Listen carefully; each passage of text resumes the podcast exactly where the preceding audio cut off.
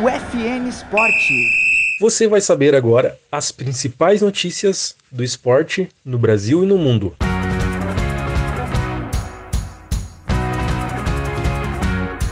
Japão vai começar a vacinar atletas olímpicos no dia 1 de junho. Medina é campeão na etapa de surf em Hot Nest e se isola na liderança do ranking. Carlos Barbosa perde na prorrogação para o São Lourenço e fica com o vice da Libertadores de futsal. Brasileirão de 2021 vai começar no sábado, dia 29. Inter fica no empate com Ready, mas garante primeiro lugar no grupo da Libertadores. Este é o programa UFN Esportes. Produção e apresentação do acadêmico de jornalismo Matheus Andrade. A vacinação de atletas credenciados às Olimpíadas de Tóquio vão iniciar em 1 de junho, segundo o Comitê Olímpico Japonês. De acordo com o jornal Bloomberg Japan, cerca de 600 atletas vão receber a vacina além de outras mil pessoas envolvidas. As vacinas vão estar à disposição dos atletas por meio de um acordo firmado entre o Comitê Olímpico Internacional e a farmacêutica norte-americana Pfizer. Assim como no Brasil e em outros países, as vacinas disponibilizadas vão ser um acréscimo à campanha de vacinação do Japão. Os Jogos Olímpicos de Tóquio vão ter início no dia 22 de julho e vão até 8 de agosto.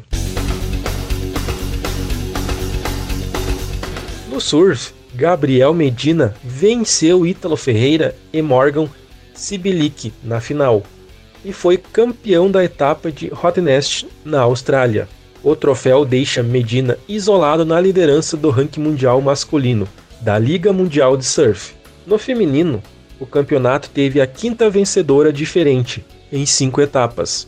A australiana Sally Gibbons venceu a francesa Johanne Defay. Com o resultado, Sally saiu da quinta para a segunda posição no ranking e ultrapassou a brasileira Tatiana Westweb. Com o fim do torneio australiano, a próxima etapa vai ser na onda artificial de surf, Hank, na Califórnia, nos Estados Unidos de 18 a 20 de junho. O Carlos Barbosa perdeu o título da Libertadores da América de futsal para a equipe do São Lourenço, da Argentina. O jogo ficou no 3 a 3 no tempo normal, mas a CBF perdeu por 1 a 0 na prorrogação. Foi o primeiro título do futsal argentino na competição. Campeã das três últimas edições, a equipe gaúcha segue como maior vencedora do torneio, ao lado do Jaraguá, ambos com seis conquistas.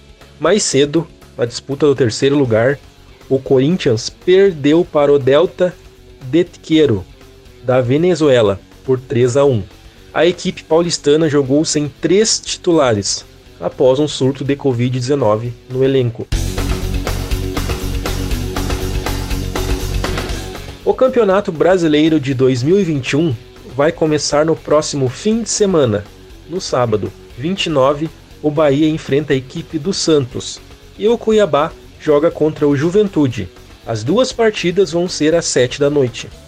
O São Paulo e Fluminense vão fechar a rodada do sábado, às 9 da noite.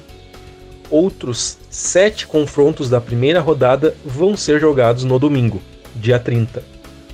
A dupla Grenal estreia no domingo. O Grêmio enfrenta o Ceará em Fortaleza às 4 da tarde e o Inter, mais tarde, no Beira Rio, joga com o Sport às 8 e meia da noite.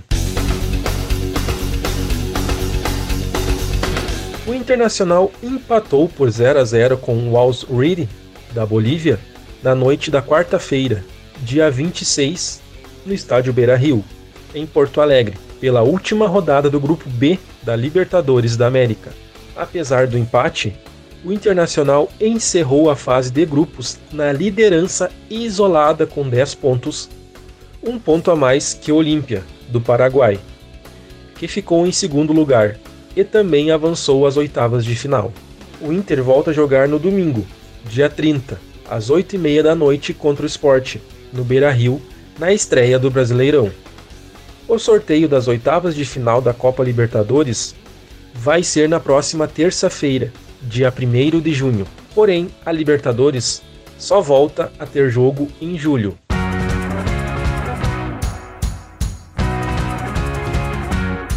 Este foi o programa UFN Esportes, na central técnica Clenilson Oliveira e Alan Carrion, com a supervisão da professora e jornalista Carla Torres.